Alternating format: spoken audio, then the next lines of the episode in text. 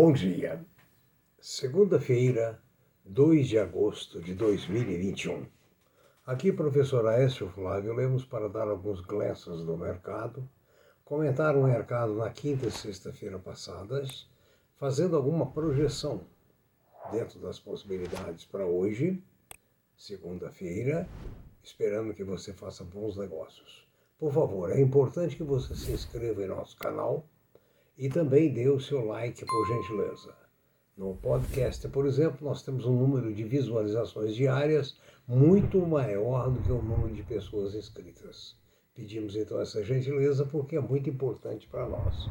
Em previsioneseconômicas.gmail.com você pode mandar as suas sugestões, as suas ideias, as suas, suas críticas e assim sucessivamente. E no site www.previsões econômicas, previsões econômicas, aliás, .com.br, você encontra todas as informações contidas nos nossos vídeos e inclusive oportunidades de trabalho. As bolsas asiáticas na sexta-feira, assim como a Europa e os Estados Unidos, fecharam em baixa. O Brasil em queda recorde.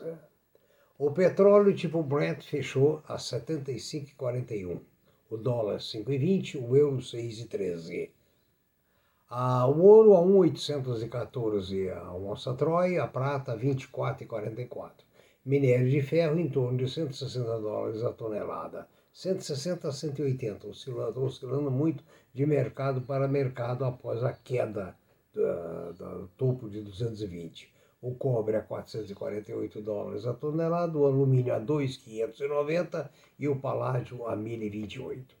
As commodities também todas em baixa. Sexta-feira, 13 nos mercados.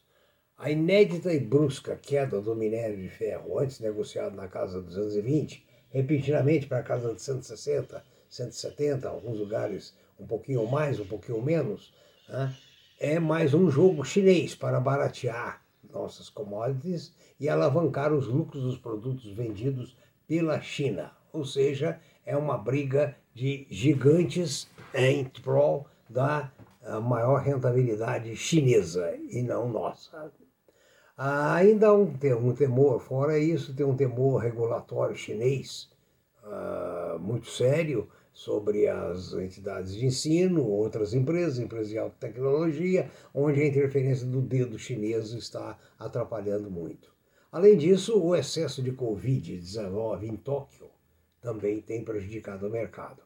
Né? A, a, a, variante Celta está também prejudicando todos os mercados do mundo. Né? A,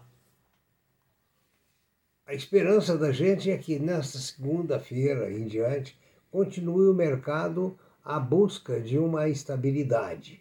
Né? Porque se a China continuar a bater forte, o poder de fogo é muito grande e dominante, e espero que nós tenhamos reações à altura, tanto da parte do Brasil como de outros países. Quero lembrar que no mercado financeiro não existe caridade, mas sim um toma lá da cá, o mais forte, toma do mais fraco ou do incauto. Por que, que nós temos que diversificar nossas aplicações? Em vídeos anteriores, nós falamos sobre a diversificação de aplicações. Ontem, eu ainda vendo um dos uh, sites uh, de, de, de grupos de investidores, eu li uma frase que é muito comum. Um jovem escreveu que já havia uh, gasto o dinheiro da prestação do automóvel e da faculdade. Veja bem, desviando o que pode e o que não pode para a Bolsa de Valores. Eu disse a vocês, o ideal é Bolsa de Valores, imóveis, aplicações em dólar, em euro, em commodities, em fundos imobiliários, em CDBs, em cash disponível e assim sucessivamente. Porque nesses, nesses squeeze moments, nesses momentos de grande aperto, você tem que ter um ativo que não esteja tão prejudicado, caso você tenha a necessidade de é, fazer dinheiro. E eu lembro mais uma vez que a sugestão minha é que você mantenha um caixa suficiente para você viver pelo menos por três meses. Ou seja, por três meses você não ter que vender nenhum ativo. Isso dá tempo de alguns ativos recuperarem bem e você refazer o seu caixa. As bolsas brasileiras perderam perto de 4 mil pontos. Ou seja, é uma perda muito grande numa bolsa que esteve em 130 mil pontos. Mas quem tem cash é hora de comprar. Boas oportunidades. Né? Outra coisa que me perguntaram, já dei uma aula a esse respeito, mas a gente se perde nesse número grande de vídeos que passa de 70. Como é que as ações são negociadas? Elas são negociadas por códigos. No home broker você digita códigos. Por exemplo, a Petrobras, PETR4. A Petrobras ON, PETR3. A Vale do Rio Doce, por exemplo, PE, Vale 4. A, a nominativa, Vale 3. A COSAN, CSAN3. Gerdau, GGBR4. VEG, VEG WEGE3. E conforme nós citamos já no vídeo anterior, respondendo a perguntas aí, ah, mostrando como você deve usar o, o, o seu home broker, né? você precisa escolher uma corretora de sua confiança, com custo de corretagem o mais baixo possível. Escolhida a corretora, você abre lá um cadastro com todos os seus dados pessoais e econômicos financeiros. Se aprovado, você inicia as compras através dessa corretora. As compras e vendas são feitas normalmente por lotes, usualmente 100. Pode ser também frações.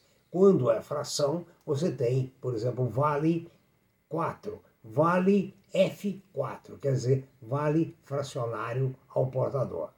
As ações, eu já expliquei, são, são escriturais ou seja, ficam custodiadas na bolsa de valores, ou seja, você não as leva para casa. São feitas duas contas em seu nome, uma para a sua movimentação financeira na corretora e outra para a custódia junto à bolsa de valores. Você terá número e senha para movimentar e tomar conhecimento do andamento das suas transações. Ah, indo a alguns papéis, a data da divulgação dos resultados do segundo trimestre da Melius será ah, no, no, nos próximos dias, tendo em vista o segundo trimestre de 2021. Interessante é o microcarro alemão que estreia em 2023 na Europa. Ele é urbano, versátil, elétrico e será vendido a partir de 2023 a preços a partir de 16 mil euros, antes dos incentivos.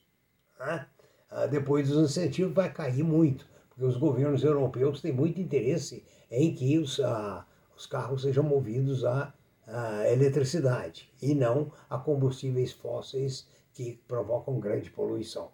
Observe que na, no, no, na China já tem carros elétricos a 25 mil reais. Né? E no Brasil, o que está acontecendo? O que, que vai acontecer com o carro elétrico no Brasil? Ter um carro zero no Brasil já é um privilégio, é para poucos. Agora, o carro elétrico, então, será totalmente elitizado. É uma pena, é uma pena que tudo para o brasileiro seja mais difícil, mais caro, principalmente quando você raciocina o ganho do indivíduo comum no Brasil com o ganho de um indivíduo comum na Europa ou nos Estados Unidos. A distância para alcançar bens fica ainda maior. O lucro líquido da Multiplan, essa grande construtora, subiu 32,4% no último trimestre, em relação ao trimestre anterior. Ou seja, o lucro líquido da Multiplan cresceu muito. Você tem ações da Multiplan, meu, meus parabéns. A Klepper Weber, que há pouco tempo era um papel abandonado, totalmente abandonado, teve uma estatal que comprou a maior parte das ações para torná-la factível, hoje é uma grande empresa e teve uma receita superior a 158,2% no segundo trimestre de 21 em relação ao segundo trimestre de 20. Maravilha, maravilha, né? A BrisaNet fechou estável na primeira sessão na B3, ou seja, depois do seu IPO. Né? Ah, veja bem, a empresa prefixou as ações em 13,92, ah, numa faixa indicativa que iria até 17,26 mas dos 13,92 é, fecharam praticamente estáveis os papéis. A BR Properties celebrou a compra e venda de imóveis com a BMX pelo preço total de 28 milhões de reais. Ou seja, ela visou com essa transação a aquisição de três edifícios comerciais destinados à ocupação de varejo que compõem o complexo da cidade, localizado logicamente em São Paulo. Um fato relevante feito pela BR, uh, BR Properties foi publicado no boletim da Bolsa desta semana. O dólar se esvazia, prejudicando muitos negócios com a soja nos Estados Unidos, em Chicago especialmente. E o milho voltou a ficar acima de 100 dólares por saca. Na, no nosso vídeo de amanhã, comentaremos uma série de outras empresas, de vez que nosso tempo está esgotado. Tenha muita prudência, muito cuidado, boa semana e bons negócios.